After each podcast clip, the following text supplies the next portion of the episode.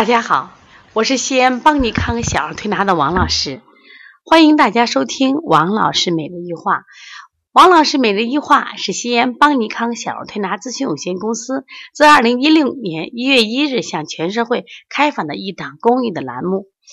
开设这档栏目的目的是想将我们每天做小儿推拿临床时的所感、所悟、所想，能及时的分享给广大的育儿妈妈以及小儿推拿同行们，希望对你们有所启发、有所帮助。今天我想分享的主题是：孩子发烧四十点六度，该不该吃退烧药？今天我们的小泽泽来到我们调理中心，因为扁桃体会脓已经发烧第四天了，家长很着急。妈妈说：“王老师，上一次扁桃体回脓发烧，你一推都下去了。说今天呢，呀，你赶紧给我帮帮忙吧，赶紧给我推下去。我前三天啊吃药都不退。其实有很多妈妈啊，在这个遇到发烧的问题上，我都觉得都不淡定，可以理解，因为怕引起孩子惊厥呀，引起害怕有这个呃发烧发久了引起他的并发症。但是呢，我们不管对什么样的发烧，我们是不是要了解他的病因病机？”了解他其背后的真相，否则的话，那你去退烧的时候，是不是也很也很有难度？我说这个孩子，首先他呃是扁桃体会脓发烧，他一般都在三到五天，那么严重的孩子可能还会七天。那么你的孩子现在已经第四天了，但是我一看咽喉，那扁桃体会脓的点儿还挺多，那么应该他还会烧一到两天的时间。那我们根据这个孩子的情况，也做了一些退烧的方法。做完以后，当时孩子呢就不太烧了，不太烧。爸妈带着孩子去吃饭了，那我们还在做接诊工作。等到这我们准备出吃饭的时候，大概十二点半左右，哎，我准备往外走的时候，这爸爸领着孩子又回来了。他王老师又开始烧起来了。我烧高吗？他说不高，但是我还觉得可累，想睡觉。我在你们这睡个觉可以吗？我说没问题，让他睡吧。我说睡觉呀也是一种修复。我说这个孩子体能恢复了，他就和敌人能斗争了，就能杀死细菌病毒了。我说，如果他这个睡觉的时候很安稳啊，呼吸也平稳，你千万不要去干预他，让他好好睡就行了。然后我就下去吃饭了。吃饭的楼梯呢，也碰见他妈，我给他这样解释了一下。谁知道我刚端上碗，哎呀，办公室的电话就不停的给我打。王老师呀，妈妈量体温四十点六度了呀，吓死人了呀！王老师你快上来。我就问他，我说四肢热不？四肢手热着嘞，脚有点微凉。我说呼吸急促不？呼吸不急促。我睡觉好好着没？睡觉好着嘞。我说别叫我，让我把饭吃完。一会儿电话又拨回来了。我一看家长着急了，我说是这样，如果家长实在着急的话，那你就让家长吃点退烧药就行了。因为我按我问那些情况，他现在呢属于很平稳的状态，其实是可以不用用药的。然后我就放下碗筷，我就走上来。上来以后，孩子还正在睡觉，就是非常非常的平稳在那睡觉。我就问妈妈。我说这个孩子呼吸急促不？他不急促呀。我说乱翻不？不翻。他爸说平常在家睡啥翻了，这发烧时候睡觉那么平稳。那我当时就摸了摸着孩子的手，孩子手很热，而且手心出汗，脚呢不是很热，但是也不是很凉。我再一摸头，头出汗，摸背背出汗。我说你紧张啥紧张？我说你这孩子看在退烧了。实际上，从给我打电话到我上来，连五分钟都没有。我说就这五分钟，给孩子给了一个很好的机会，什么机会？我说他体温达到最高，他自我调节嘛，杀死细菌病毒，然后干什么呀？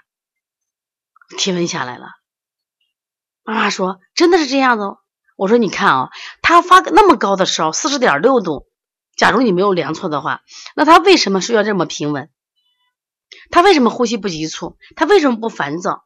大家都知道，当孩子发烧很高的时候，他精神会很差。就是他虽然睡着，他会他会翻呀，他会哼哼呀。你的孩子什么都没有呀，所以说这个温度对于他来说是不高的。就所以这个孩子的身体是能承受四十点六度的。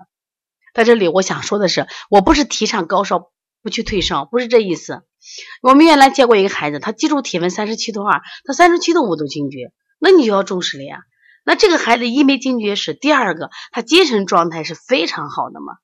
我说你为什么要慌张？我说你的慌张给孩子增加压力。哎呀，我得了什么怪病一样，他心慌，他内心无助，他可能什么呀？病情会更重一些。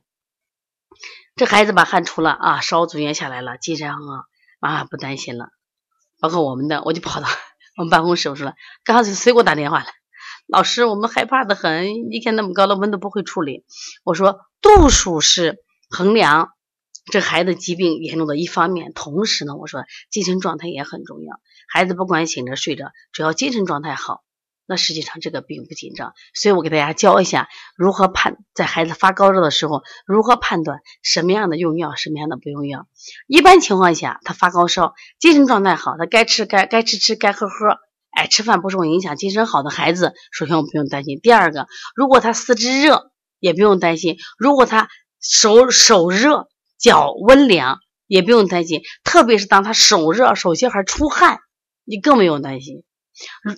再下一个就是他呼吸不急促，他也不是什么鼻翼扇动，呼吸不急促，也不烦躁，像这样的情况下，你就不要担心了。所以孩子啊发烧的时候，要给孩子一个什么呀？就自我呃自愈的过程。他实际上在整个过程，他在不断的去调节自己的体温，达到最高，杀死细菌，然后回落下来，烧就退了。我说你看，你现在孩子烧是不是现在退下来了？退下来以后，下午他还会烧。但是他慢慢就走下来了。如果你用药一干预，结果会什么呀？他的烧的年就是期限会更长。你看，同时在这里举个例子，原来我们的一个小幸宇，他当时是三十九度七，妈妈给我打电话，非常慌。妈妈是从外面晚上给我打的嘛，都十十点多了，我就问我说孩子什么情况？他正在睡着呢。我说烦躁不？乱翻不？他说没有。我说不用干预。其实半小时后电话打给我，王老师退烧了。还有上次我们调那个六六，妈妈也是这样说，当时三十九度三，也是我也是这样问他了，他说他说都挺好的，我说你让他睡觉恢复体力，然后第二天早上来说是他一夜烧了三回，自己退了三回，所以说不管他发烧多少度，孩子的精神状态，孩子不烦躁，呼吸不急促，手心是热的，能出汗，这种发烧你就不要担心了。所以因此我们呃。在今年，我们出了一本书，叫《二十八种发烧的刺核炎疗法》，就是我讲了好多好多种类型的发烧，就想给大家思路。不是所有的发烧我们都要去退烧，不是所有的发烧都会引起惊厥，所以说你要知道什么样的发烧会给我们带来什么样的症状的疾病，就是我们学习以后就不慌了，因为我们无知会对孩子的过度治疗导致伤害。所以希望大家一定要好好学习呢啊！我们在七月二十九。三十号、三十一号将举行一场关于小儿按摩、小儿耳穴和梅花针疗法的这个呃治疗视力的培训，呃，临床效果也是非常好，因为我们也一直在不断的探索和研究。那么希望大家呢能抽出点时间来学习，为啥呢？现在这个近视弱视的孩子是越来越多了，我想最起码不管是我们的同行还是妈妈们学习，那么你可以在家里或者在工作中。啊，及时的给这些孩子调理，让他们有个好的眼睛，那可以更好的去学习。如果想学习的话，可以加呃包小编的微信幺八零九二五四八八九零。如果你在工作中或生活中有什么育儿的问题的话，可以加王老师的微信幺五七七幺九幺六四四七。谢谢大家。